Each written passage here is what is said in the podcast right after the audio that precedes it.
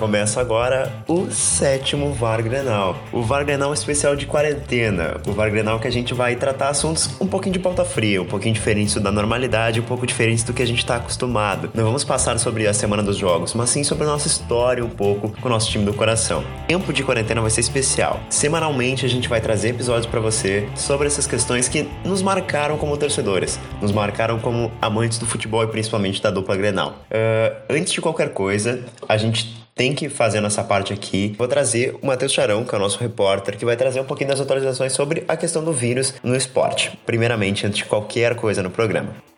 Romildo Bolzan e o presidente do Inter, Marcelo Medeiros, também estão com coronavírus, os testes já deram positivo. Então existe todo um cuidado da dupla Grenal para que essa doença não se alasse, né? Não chegue em funcionários, não cheguem em atletas e que isso não, não continue. Até por isso o Grêmio e, e Inter não estão tendo treinamentos, não está tendo atividades. E sobre a Libertadores que Grêmio e, e Inter vão disputar, ela continua suspensa. A princípio era até abril, né? Mas abril tá chegando aí e agora parece que teremos uma, uma reunião para ver como que, que, que vai acontecer, se vão adiar mais um pouco ou se vai continuar as rodadas normal. A tendência é que seja adiado por mais duas semanas, mais uma semana, mas essa é a tendência uh, que aconteça, né? Porque na situação atual não temos campeonatos em nenhum país, né? Tirando países menores, que como Belarus lá, que teve até uma, uma brincadeira do, de um jogador de Belarus brasileiro convidando Cristiano Ronaldo e Messi para jogar lá, mas isso não vem ao caso. Falando de dupla Grenal uh, é essa situação. Alguns dirigentes estão contaminados, a Libertadores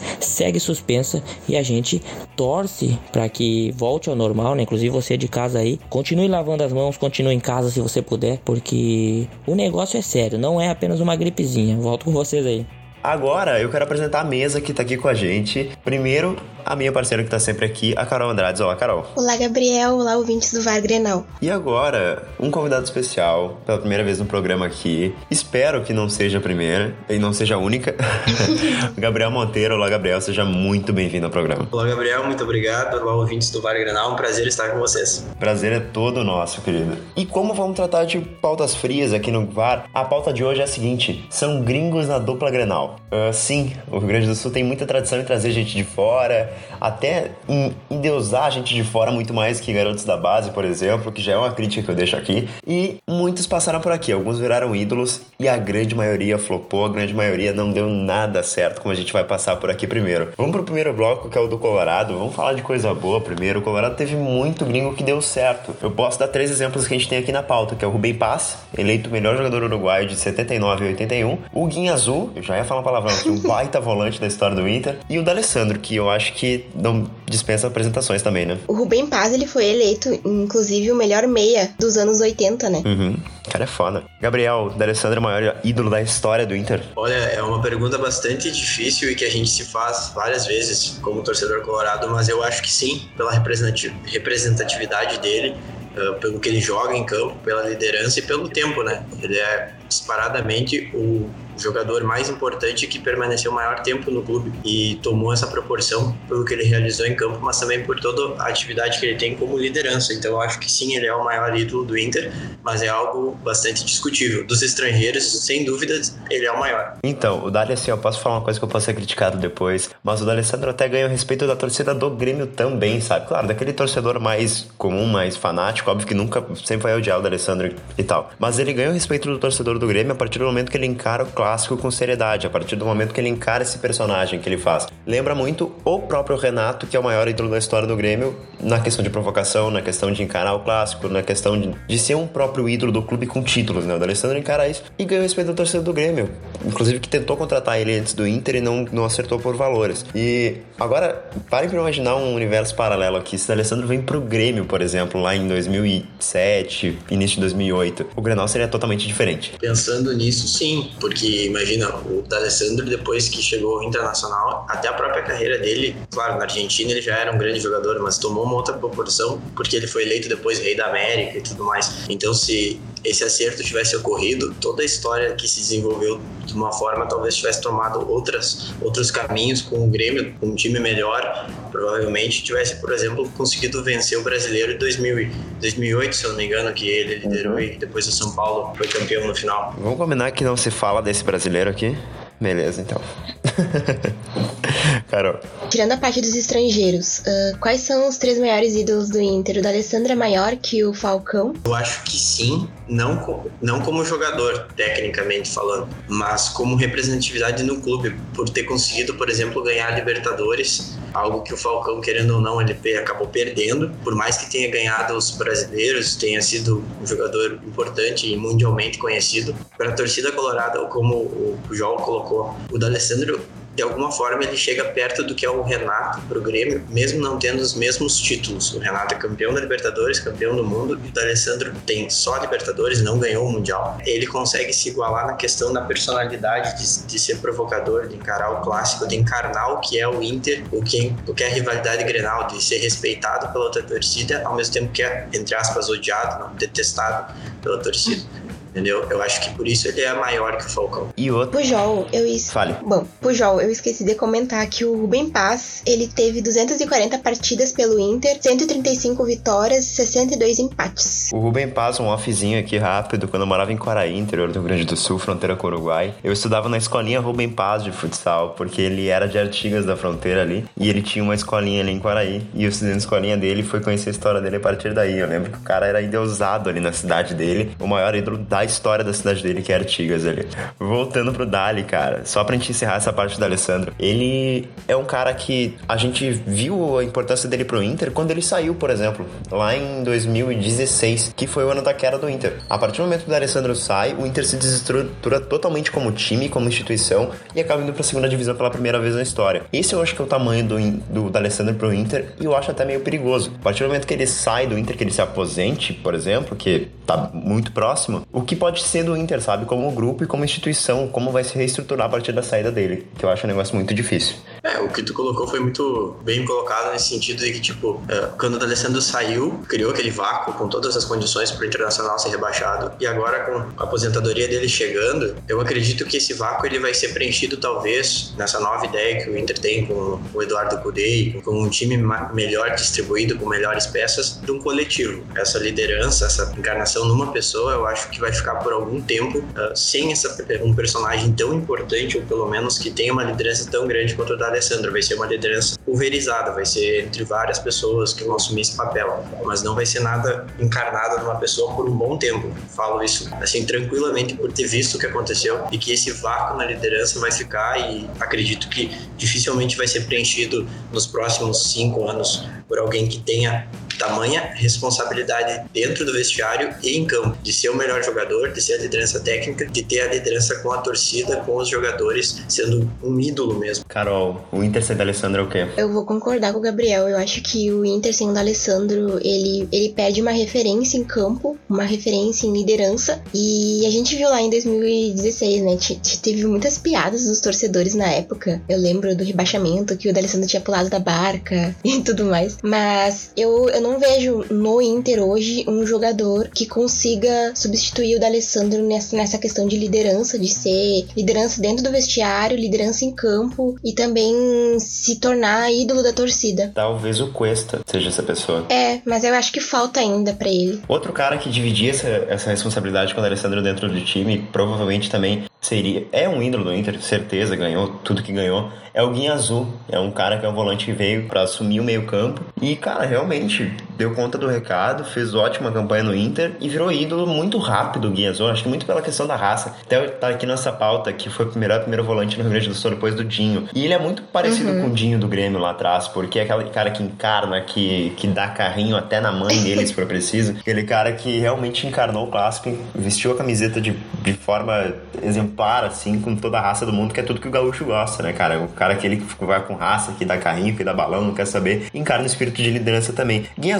Foi o melhor volante que jogou no Inter, primeiro volante, claro, nem se compara com o Falcão em qualidade, mas foi o primeiro volante melhor que jogou no Inter? Eu acredito que sim. O Guinha Azul, como tu bem colocou, tinha raça e ele era muito bom no desarme, na marcação, apesar de que algumas pessoas diziam que ele não guardava a posição, ele não guardava mesmo, ele saía perseguindo a bola mesmo, mas ele era muito bom porque ele ia e ele desarmava, ele marcava muito bem. Essa era a principal qualidade dele, era essa solidez defensiva, essa encarnar esse personagem, essa raça que, como tu bem disse, é muito bem. Uh, uma característica muito cultivada na nossa, nas nossas torcidas, de ter essa, essa luta até o final, essa briga pela posse de bola, por estar com esse espírito de vontade de vencer, aquele sangue no olho. Então eu acho que sim, dos primeiros volantes do Internacional, ele disparadamente talvez não seja o melhor tecnicamente, mas o que melhor aliou a boa defesa, né, o bom desarme, a marcação, com esse espírito de liderança. E ele foi durante muito tempo o capitão do Inter, né, após Fernandão, e ele foi o capitão do Inter durante a passagem praticamente inteira dele aqui. Então isso já demonstra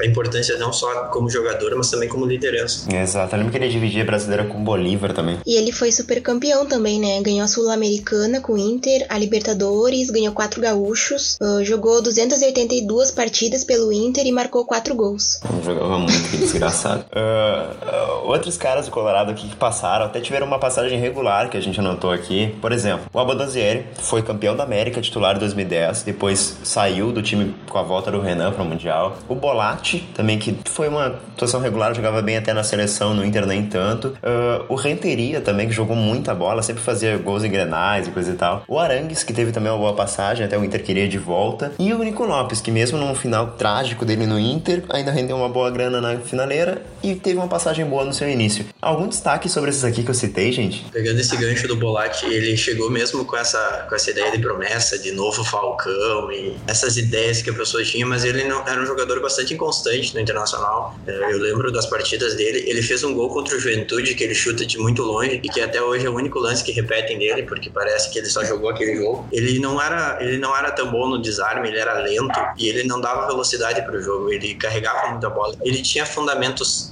técnicos, mas taticamente ele era prejudicial para o time e nessa época o Inter ainda tinha a questão dos estrangeiros, ele ficava ele acabava sobrando, então ele não teve nem muitas oportunidades de mostrar esse futebol que o levou a ser contratado e que na seleção argentina, por exemplo, era considerado um futebol excelente, um bom jogador promissor no internacional e acabou ficou devendo e tem só esses lampejos que é o que é reprisado, mas na verdade foi um jogador bem regular até para baixo. Sobre o Nico Lopes, eu acredito que o Internacional tendo recuperado o investimento já fez muito. Um jogador bastante inconstante. Eh, eu, por exemplo, já fui muito entusiasta do futebol dele. Por vários momentos ele foi muito importante como peça do ataque do Inter. Ele era quem comandava de certa forma, mas era um jogador muito irregular, a gente não podia confiar nele. Ao mesmo tempo que ele estava bem numa partida, de repente ele sumia e acabava se escondendo. Então eu acredito que só de ter recuperado o investimento feito nele já tá valendo. Tá valendo mesmo. O Bolatti, eu lembro que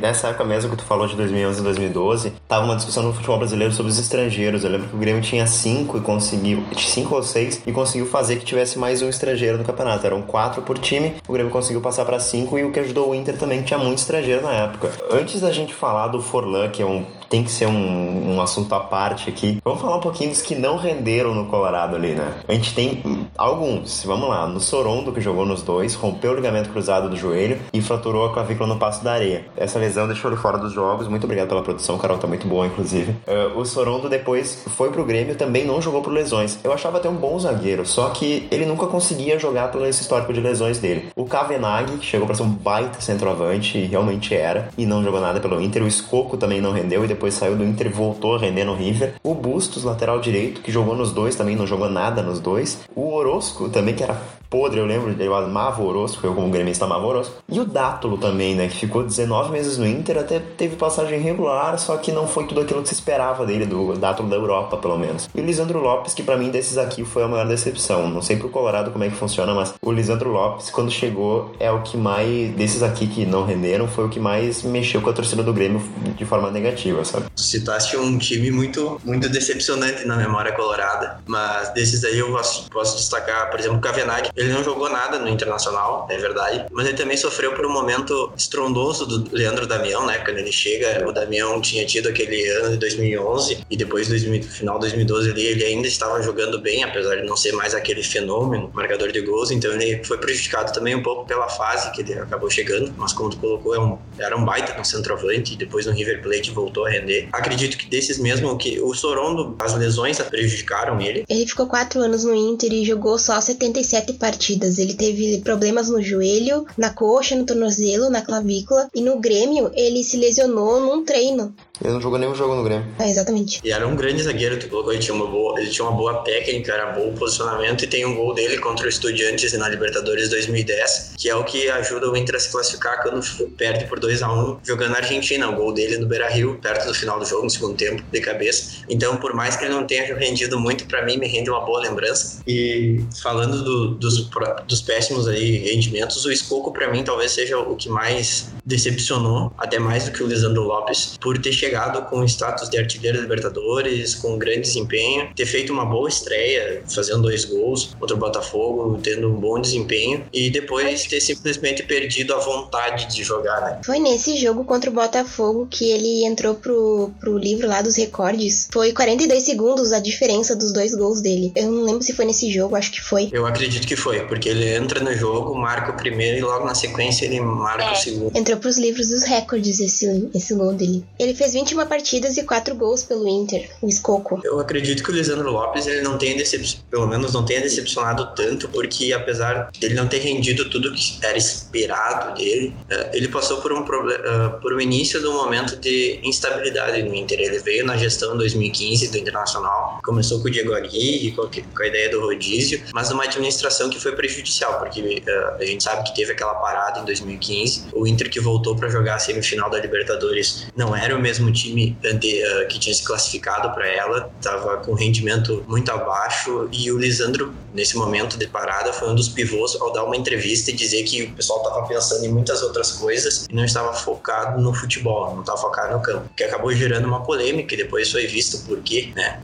o Inter é desclassificado para o Tigres de uma forma ridícula e depois tem o Grenal 5 a 0 enfim, todos esses episódios. Eu acho que o Lisandro ainda dentro de todo esse cenário caótico rendeu muito e sempre marcou algum gol, sempre teve algum bom posicionamento, então ele sempre contribuiu com o time apesar de todo o entorno, de todo esse ambiente que não era verdade. E levou sempre final da Libertadores, né? Por mais que tenha uma passagem um pouco apagada, ele conseguiu ser titular num time que foi até bem na temporada. Vamos pro Forlan então, que eu acho que é um caso à parte, eu acho que é o caso mais interessante aqui do programa, porque o Forlan, a, eu acho que é uma das maiores contratações da história do Inter, quesito contratação. Ele foi o melhor da Copa do Mundo um ano e pouco antes de ser contratado. Ele, cara, ele foi ídolo por onde passou, seja no Penharol, no Atlético de Madrid, por onde passou ele foi ídolo. Na seleção uruguaia nem se fala o tamanho do Forlan. Como gremista, vou admitir aqui que foi a minha maior traição de um jogador de futebol, depois de Ronaldinho Gaúcho, porque eu amava o Forlan. Você não tem noção do que eu amava o Forlan. E ele foi pro Colorado. Depois aconteceu tudo, ele acabou saindo pela porta dos fundos, até hoje tem esse problema. Pro Colorado, o que, que foi a chegada do Forlan no Inter e depois a passagem dele aqui? A chegada do Forlan, ela é algo marcante, porque como tu colocou, ele tinha sido jogador da Copa, o melhor jogador da Copa do Mundo há um ano e alguns meses atrás, antes da, contratação. Então era a contratação de um superastro, era o retorno, o retorno, né? Mas no caso, o retorno na América do Sul,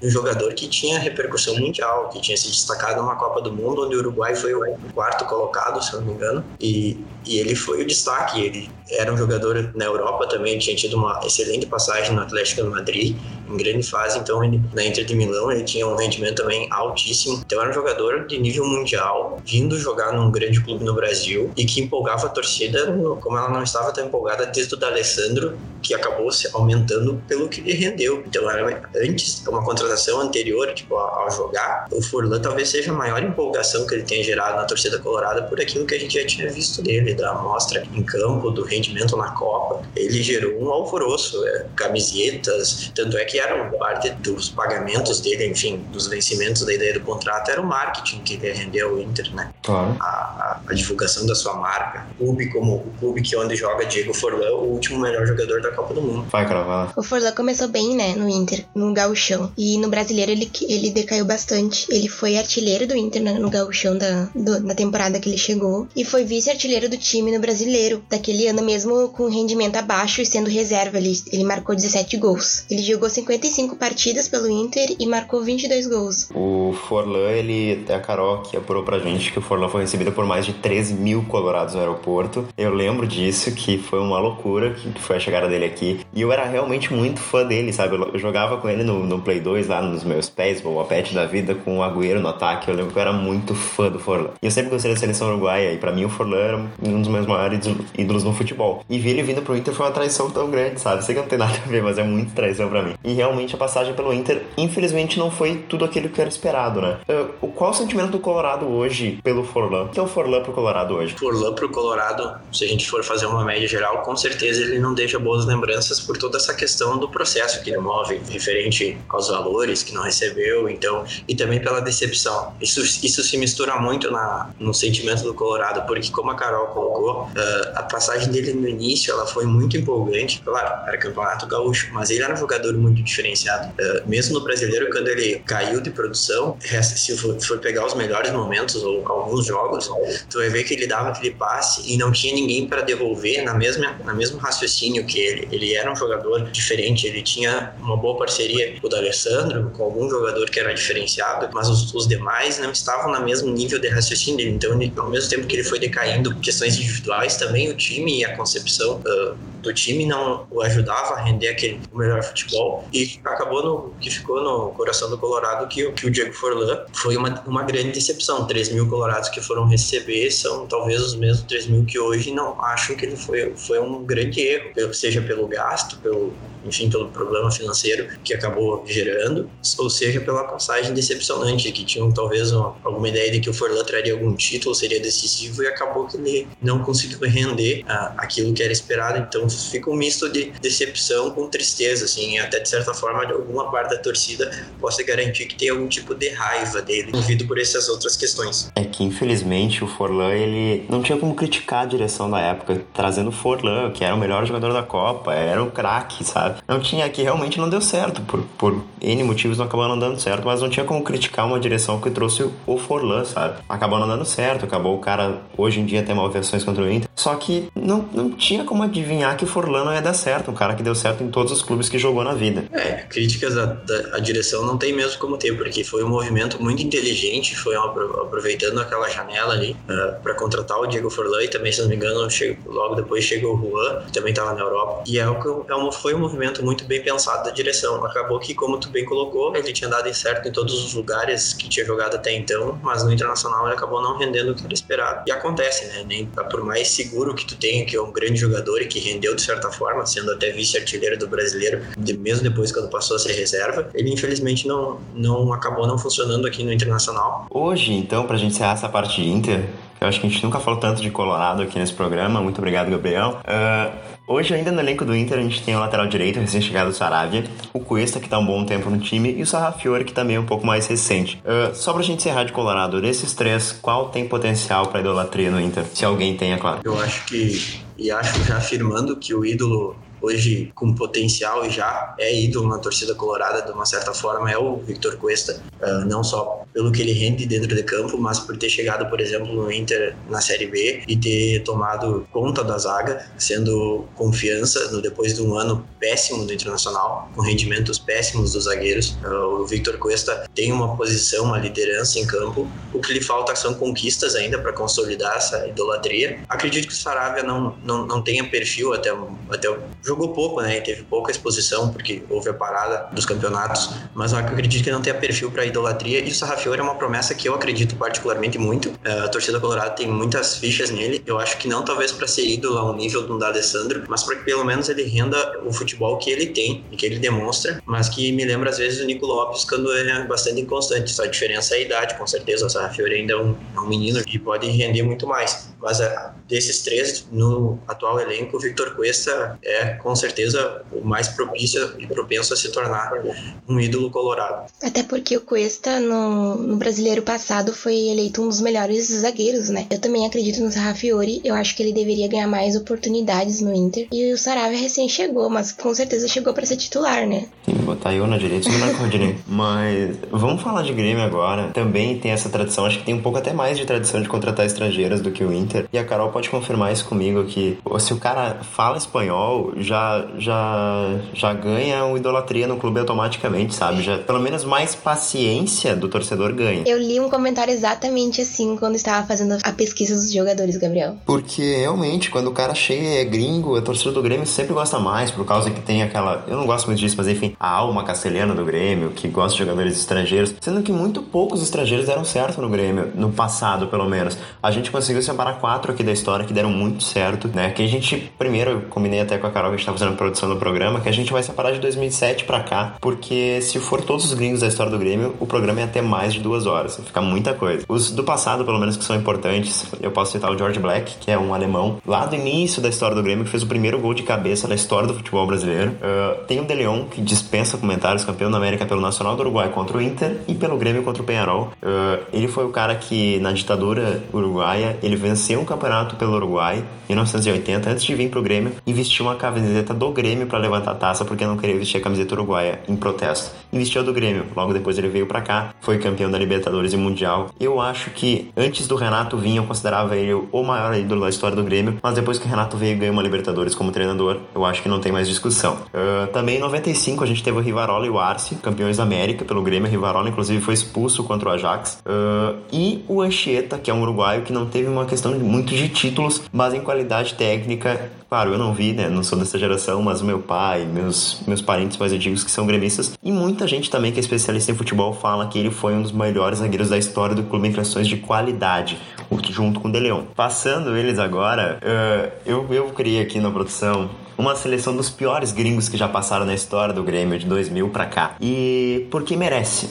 Teve muito gringo ruim. E olha, tem muita gente querendo entrar nisso aqui, porque teve muito gringo ruim. O torcedor do Grêmio, durante a fila dos 15 anos, tentou apostar em muita gente para salvar o Grêmio. E muita gente vindo de fora, principalmente. A partir do momento que apostou na base foi quando voltou a ganhar, né? Com jogadores como Luan, Pedro Rocha, Everton, etc. Mas quando apostou em gringo, nunca ganhou. E apostou muito em gringo. Eu posso ter aqui, ó. No gol, vamos lá. Tavarelli, campeão da Libertadores, eh, Copa Libertadores de 2002, até jogou bem, só que o time jogou bem. Ele era horrível. Para quem não lembra, ele tinha um, um desenho de um orangotango nas costas, era toda estilizada a camiseta dele. Era horrível. O Bustos, que era do Colorado, chegou em 2007, depois foi pro Inter, no caso, não jogou nada, e dividindo com ele, não consegui escolher entre os dois, o Matias Rodrigues, que chegou no meio de 2014 por empréstimo, foi destaque na Universidade do Chile, muito ídolo lá, mas aqui não jogou nada. O Nilmar, inclusive, tem ótimas lembranças dele. Teve o Sorondo também, que mal não jogou, né? Chegou e machucou vindo do Inter também. O Matias Rodrigues saiu, pediu para sair, né? Porque ele foi agredido por um torcedor do Grêmio. Sim, é, é, o torcedor do Grêmio representa toda a massa tricolor. Inclusive, brigas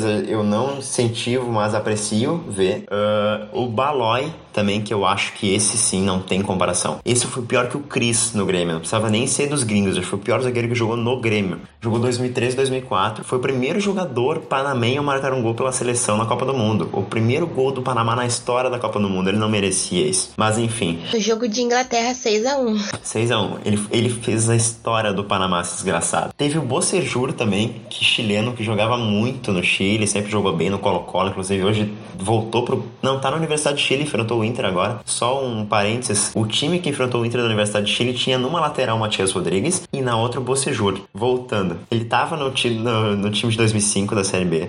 Ele era horrível, ou seja, nunca jogou nada no Grêmio, mas sempre era convocado. Né? A questão do Bolatti que a gente falou lá em cima, que nunca foi tão bem, mas sempre era convocado para a seleção. Uh, o Astrada, que jogou no Grêmio em 2000, eu não acompanhei, mas todo mundo disse que tem péssimas lembranças. Eu fui ver uns lances para trazer para o programa. Realmente não, não tinha condições. O Cocito, de 2004, ele era paraguaio e tinha um apelido carinhoso da torcida do Grêmio de Coicito, que batia também até na mãe dele, não tinha não era que nem o Guianzu, que também era muito bom no desarme, não, ele era só ruim mesmo. O Escudeiro, eu coloquei aqui, de 2011, que foi um cara, daí um negócio pessoal, ele até não jogou tão mal, mas Pessoalmente, eu odiava o escudeiro no time porque eu sabia que tinha muito mais gente no banco pedindo passagem. E o Rote, o Silas, todo mundo amava o escudeiro, ninguém tirava o escudeiro. E ele não jogou nada no Grêmio. É puro bruxismo. É puro bruxismo. O Arroio, Mickey Arroio, que aqui a nossa produção trouxe muito bem, que jogou as temporadas. Jogou no mês de 2017, saiu em 2018. Jogou só sete partidas, não marcou nenhum gol e é campeão da América. O Lipatin, que defendeu o Grêmio em 2005 e 2006, jogou 19 partidas,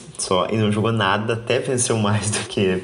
Não, venceu 10, empatou 7 perdeu duas. Até teve boas, boas partidas do Grêmio, mas ele, em geral, na, na avaliação pessoal dele, não jogou nada. E eu acho que esse aqui é um dos que mais irritou a torcida do Grêmio até a chegada de André Balada, que foi Brian Rodrigues. História pessoal com Brian Rodrigues, eu comprei a camisa 9 do Grêmio daquele ano, porque ainda tinha Barcos e Marcelo Moreno no grupo na pré-temporada. Eu tinha certeza que o Moreno ia vestir a 9 do Grêmio.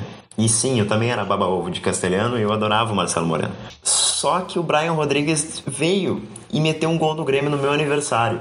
Foi do Rocha Pato e Grêmio. O Grêmio perdeu na arena com o gol dele. E o Grêmio, logo que o Moreno saiu, trouxe o Brian Rodrigues. E o Brian Rodrigues marcou dois gols pelo Grêmio. O Brian Rodrigues na carreira eu acho que tem uns quatro gols. Dois pelo Grêmio. Ele foi titular em 11 jogos pelo Grêmio, entrou em 16. Cara maldito, cara. E depois ele hoje tá no, foi pro Juventude depois, enfim. É um cara que irritou muito a torcida do Grêmio. Mas enfim. Uh Antes da gente passar para passar esse momento de tristeza que a gente passa aqui, de dor no coração, o Matheus Charão volta aqui pro nosso programa. Ele fez um top 10 de estrangeiros para ele no time do Grêmio, que daí a gente consegue ter aquela paz no coração um pouquinho depois de falar de jogadores como Astrada, Arroio e Brian Rodrigues. Grêmio que teve Barcos Alan Ruiz, Barrios, Marcelo Moreno, Bolanhos, Montoya, Matias Rodrigues, Riveiros, Maxi Rodrigues e Brian Rodrigues. São esses os 10 que eu separei aqui para falar. Eu vou dar uma passadinha rapidinho, começando pelo Montoya, que foi um cara que teve aqui da meia direita, fazia volância também, brigava, uh, brigava por posição com, com o Alisson, mas não foi muito lembrado, né? Então o Montoya teve uma passagem meio apagada aqui pelo Grêmio. Tivemos também o lateral direito Matias Rodrigues, que jogou pelo Grêmio há uns 4, 5 anos atrás. É um pouco lembrado pelo, pelo tricolor, mas não é aquele cara que fez bastante sucesso assim, né? Tivemos o Riveiros também, o uruguaio Riveiros, que, que fez ali uma, uma boa volância ali nos tempos que o Grêmio ainda não estava ganhando o título, né? Mas também não é um cara que é tão lembrado assim. Quem é bastante lembrado, mas pela, pela parte negativa, é o Brian Rodrigues, né? Que foi o centroavante que chegou no Grêmio para ser o homem gol e na verdade não, não conseguiu encaixar no elenco, né? Não conseguiu fazer seus gols. Uh, jogou pelo Juventude agora esses tempos atrás. Então o Brian Rodrigues não deu certo no Grêmio, ficou muito marcado pela torcida. O Max Rodrigues foi um cara que a torcida gostava muito dele, né? Maxi Rodrigues era muito aclamado pela torcida. Não era um cara com um grande nível de atuações uh, assim seguidas, né? Ele fazia um jogo bom, daí o outro jogo já não mantinha o mesmo nível. Era um cara que poderia ter evoluído muito mais no Grêmio, mas acabou não conseguindo evoluir tanto, né? Vamos continuar com o Bolanhos, que foi a maior contratação estrangeira do Grêmio nos últimos tempos e que também não deu muito certo, né? Começou fazendo uma estreia boa contra, contra a LDU naquela Libertadores, fez o primeiro gol, que o Grêmio ganhou de 4 a 0 Se eu não me engano, mas foi 4 a 0 E aos poucos foi se envolvendo em problemas e, e não conseguiu melhorar o seu desempenho, né? Até fez gol contra o Atlético Mineiro na final da Copa do Brasil, mas não foi um cara que, que pagou investimento, né? Temos também o Marcelo Moreno, que é o centroavante que passou pelo Grêmio, também naquela época que o Grêmio não estava ganhando título. Fez bastante gol, mas também não trouxe título para casa, né? O título interessa muito ao torcedor, então Marcelo Moreno ficou marcado, é um cara que, que o pessoal gosta, mas que, que não foi uh, tão importante em títulos, já que na época que o Grêmio tinha o Marcelo Moreno, o Grêmio só ganhou o Campeonato Gaúcho, né? O Barrios, o Barrios sim, ele conseguiu, mas ganhou Libertadores, né? Libertadores que é o campeonato mais importante aqui da América. O Barrios conseguiu, fez bastante gol, fez um gol decisivo contra o Botafogo nas quartas de final da Libertadores. Então o Barrios foi muito importante nesses últimos anos pro Grêmio para a volta uh, dos títulos na arena, né? O Alan Ruiz também teve uma passagem pelo Grêmio, só que o que o Alan Ruiz ele era um mini homem grenal apenas, né? Ele não era um, um cara que, que fazia vários e vários jogos bons, mas ele conseguia decidir em Grenal. Então o torcedor gostava bastante dele, mas ele também não teve uma passagem vitoriosa pelo Grêmio, né? Assim como o último da lista, o Barcos, que fazia bastante gol, centroavante Barcos, que veio do Palmeiras. Muitos desses desses 10 aqui que a gente trouxe uh, viveram naquela época dos 15 anos sem títulos, né? Poucos voltaram e conseguiram conquistar título pro Grêmio. Mas esses são os 10 que eu separei aqui. Uh, Grêmio 2007. Uh, o Grêmio trouxe o Sarra, o Esquiave e o Gavilã. Um time que, se a gente for ver jogador por jogador, não era nem um time tão bom assim. Tinha destaques individuais como o próprio Carlos Eduardo, o Diego Souza. O Tcheco era mais um, uma questão de liderança mais do que técnica dentro de campo, mas era um time bom que tinha esses três castelhanos aqui. É um time que, que tinha Patrício, Sandro Goiano. Então, Patrício um dos piores laterais da história do Grêmio. E foi um time que não jogou mal, um time bom, sabe? E com esses estrangeiros que ajudaram bastante. Eu lembro principalmente do Sarra. Nossa, o Sarra, eu lembro muito. Que foi um, o goleiro do Grêmio por um, um tempo interessante. Pegou pênalti, pegava pênalti. O Schiave depois foi pro Boca. Fez gol, o Sarra fez gol também. Fez gol, verdade. Contra o Figueirense, de pênalti, numa derrota de, do Grêmio pro Figueirense de 2 a 1 Verdade, o Sarra batia pênalti. Tinha o Gavilã também, que jogou 29 partidas e também tinha jogado no Inter. O Gavilã quase entrou na seleção dos piores, mas o Estrada era pior que ele. 2008 também, que foi o ano que o, que o Gabriel falou lá atrás, do ano que o Grêmio quase ganhou o Campeonato Brasileiro. Olha o time do Grêmio. Pereira tava no Grêmio. Richard Morales, que era o talismã do Celso Rotti. E o Orterman, que era horrível também, jogou no Olímpia no Penharol. E o Grêmio quase ganhou o Brasileiro de 2008. Além desse time também, só um pouco fora dos estrangeiros, tinha Marcel, tinha Gilson, se não me engano. Era um time muito ruim. E o Grêmio conseguiu chegar quase ao título brasileiro nesse ano. 2009, que foi os, a dupla de ataque, né? O Maxi Lopes e o Herrera. O Peré foi pro banco em 2009. E o Maxi Lopes tem uma questão interessante, fez o gol do Grenal de 100 anos, né? Do, nos 100 anos do Grenal, em 2009. Foi um 2x1 pro Grêmio. O gol foi do Maxi Lopes, o gol da, da vitória. E o Herrera também, que é o quase gol Herrera. O Maxi Lopes marcou 17 gols pelo Grêmio em 41 jogos. E o quase gol Herrera também, que é o melhor apelido do futebol mundial, que ele foi depois pro Vasco, não jogou nada também. Ele não era bom. O Maxi Lopes que erguia ele. Gabriel, deixa eu fazer uma pergunta para ti. Nesse Grenal dos 2 a 1 onde é que você tava assistindo do Maxi Lopes? Eu tava assistindo na casa Amigos da Família, a Carol vai conhecer a Mayara. Eu tava assistindo na casa dela. E aí eu lembro de que, se eu não me engano, foi o, o Nilmar que abriu o placar. E aí o Souza empatou de falta. E depois do segundo tempo, eu fiquei muito irritado com aquele lance, aquele gol, porque o Guinha Azul, amado Guinha Azul, naquele momento podia ter botado a mão na bola, né? Pra evitar o gol. Azar, ia tomar o gol de qualquer jeito, né? Mas não, né? Ele deixou o Maxi Lopes fazer o gol. Pujol, uh, eu acho que a gente tem que fazer um parêntese pro que foi a chegada do Maxi Lopes uh, no Grêmio e a loucura que era Maxi Lopes e Vanda, Vanda Nara. Vanda Nara, aí tem, um, tem que ter um parênteses. Vai lá, Carol. Era manchete sempre, o Maxi Lopes, ele era tipo. Tinha manchetes que dizia que ele era Barbie por causa do cabelo comprido. E ele assumiu o apelido depois de lá, Barbie. Ele era muito ídolo, esse cara. O Maxi Lopes tinha potencial para ser muito ídolo do Grêmio. E a própria esposa dele que quis voltar pra Itália, né? Que quis voltar pra. Que eles foram, acho que foi pro Genoa, que o Maxi Lopes foi depois, que foi onde ele conheceu o Icardi, se não me engano. Que aí aconteceu toda a história dele com o Icardi. O Icardi, inclusive, tem os filhos do Maxi Lopes tatuado no braço, pra te ter uma ideia. E foi aí que a esposa dele conheceu o Icardi, eles eram super amigos e acabou que teve toda a história que a gente conhece. Se o Maxi Lopes tivesse ficado no Grêmio, nada disso teria acontecido. Teve também 2011, em 2010 o Grêmio não contratou estrangeiros, por incrível que pareça. 2011 veio o Miralles.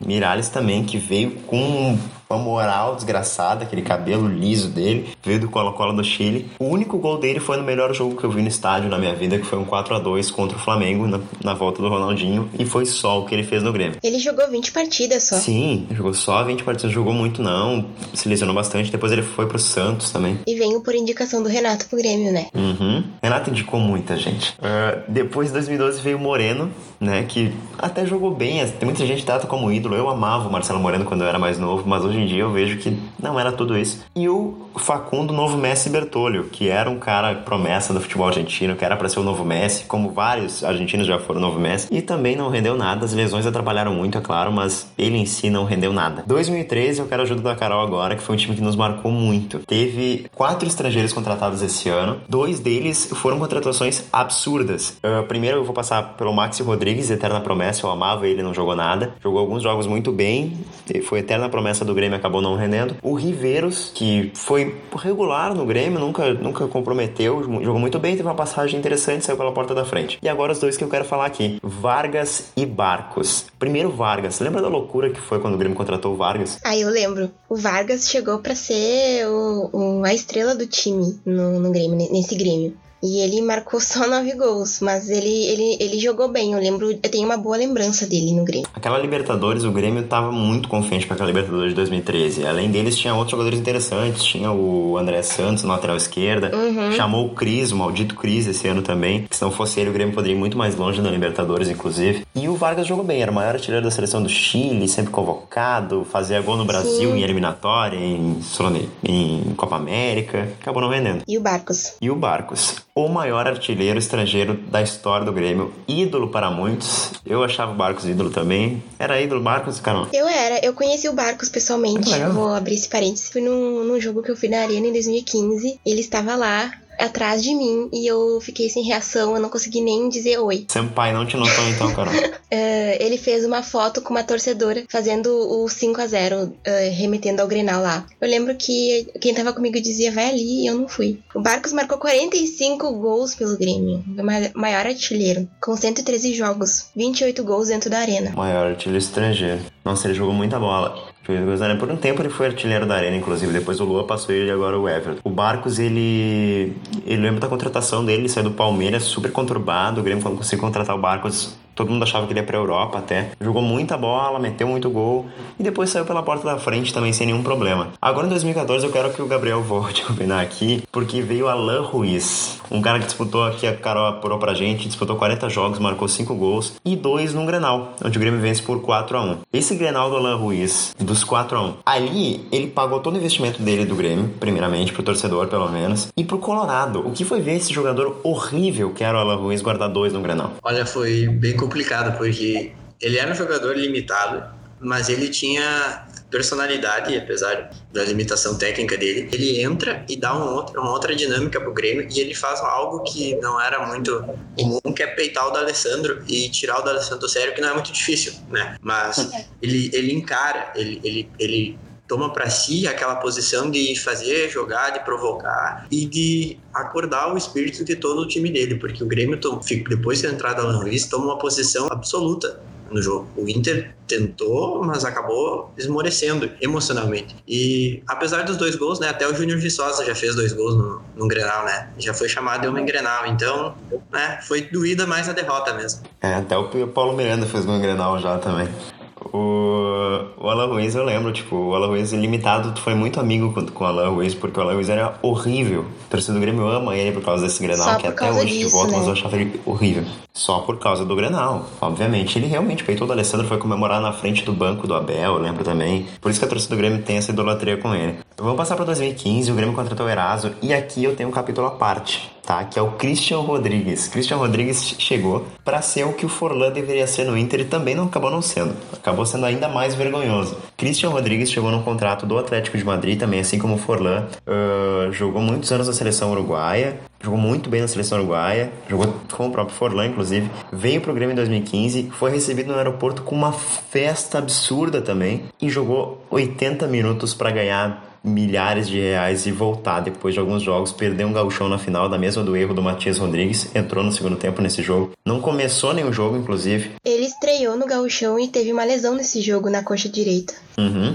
E não rolou. Um cara que não rendeu, era o cara para ser o ídolo do Grêmio. Muitos falavam, eu lembro na, na mídia do Rio Grande do Sul, que era para ser o D'Alessandro do Grêmio, que eu achei uma heresia depois do que eu vi ele jogando. E realmente, era outro cara que eu gostava muito também e acabou vindo pro Grêmio. Era para ser um baita de um ídolo e jogou só 80 minutos no Grêmio e foi embora. É a maior decepção para mim de, um contrata de uma contratação estrangeira. Eu acho que até de uma contratação do Grêmio é a maior decepção para mim, sabe? De todas. O Christian Rodrigues era para ser o craque de bola do Grêmio e não rendeu nada. Vamos para 2016, onde as coisas começam a melhorar um pouquinho. O Grêmio trouxe o Kahneman no meio da temporada e o Miller Bolanes ao fim do ano. Kahneman, eu acho que dispensa comentários, né? Sim, não, não, não nem precisa nem comentar. E o, o Killer Bolanes, Carol? O Celso Rigo foi buscar o, o Bolanhos lá no Equador. Era o terceiro melhor jogador da América na temporada passada, veio para ser ídolo do Grêmio também. E no primeiro Grenal que joga, leva um cotovelaço do William e fica quase todo ano fora. Pro torcedor colorado, pro torcedor colorado, Gabriel, o William fez certo? Claro que não fez certo, mas o torcedor colorado comemorou aquele cotovelaço. Hum, naquele momento, uh, o torcedor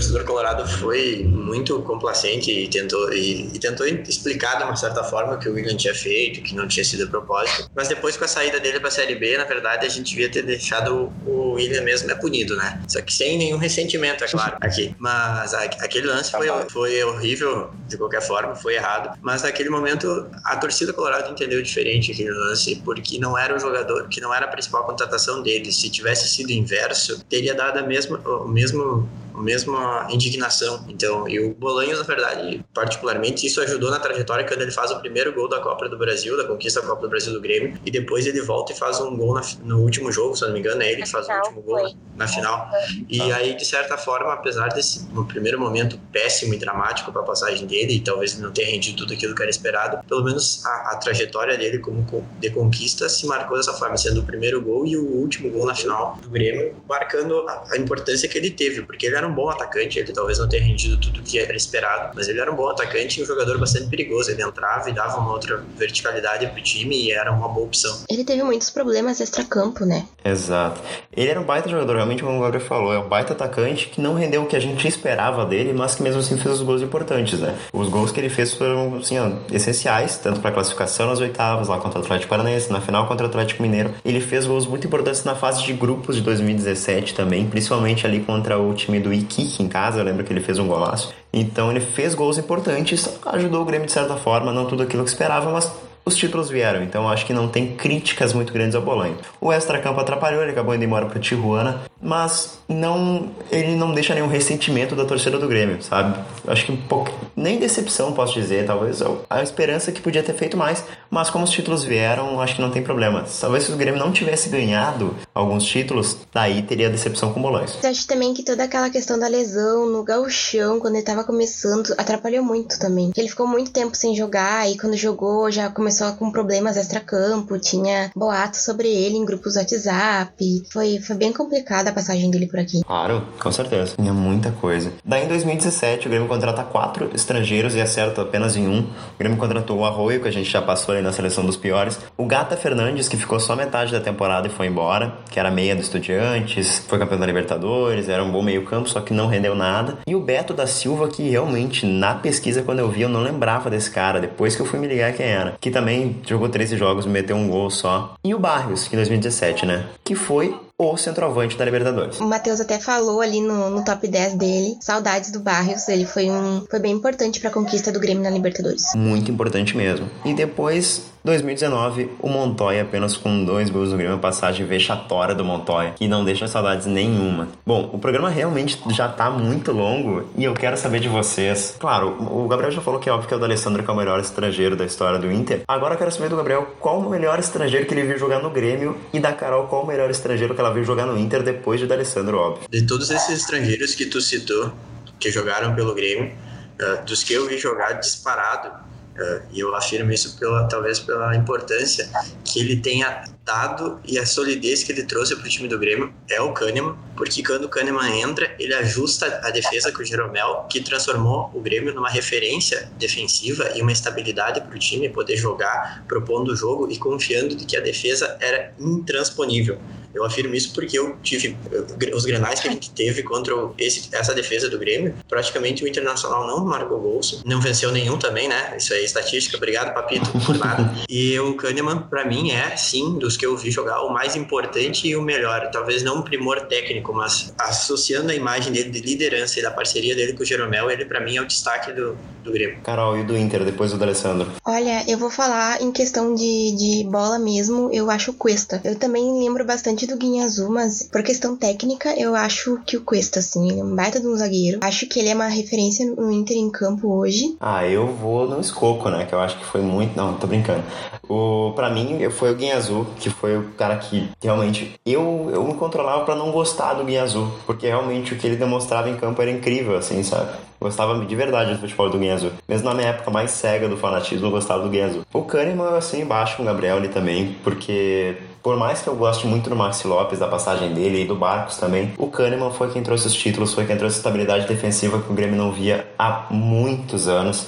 E junto com o Jeromel ele faz a melhor dupla da América, que não sei se ainda é até hoje a melhor dupla da América, mas uma das com certeza é. Bom, gente, a gente acha que vai ter que encerrar, porque já estamos com um bruto de quase uma hora de programa. Então eu agradeço primeiro ao Gabriel, que é o nosso convidado do dia. Espero que não seja a primeira vez, não seja, não seja a última vez, quer dizer. Muito obrigado pela participação, realmente foi muito legal, cara. Valeu mesmo, muito obrigado, Gabriel. Eu que agradeço pelo convite, um prazer estar com vocês e espero poder retornar. Vai sim. Carol, muito obrigado de novo. Muito obrigada, Gabriel. Muito obrigada, Monteiro, por participar. E é isso, gente. Eu sou o Gabriel Pujol, esse foi mais um VAR Grenal. Nos acompanhe nesse tempo de quarentena, a gente vai estar com os episódios especiais falando sobre algumas pautas frias de assuntos curiosos histórias legais sobre o nosso tempo de torcedor também. Claro, se cuide, siga as orientações da Organização Mundial de Saúde, do Ministério da Saúde. Se cuide, fique bem, cuide da sua família e acompanhe o VAR Grenal, que semana que vem a gente está de volta. Muito obrigado também ao Matheus Charão que mandou sua contribuição. E para você, um forte abraço e até a próxima.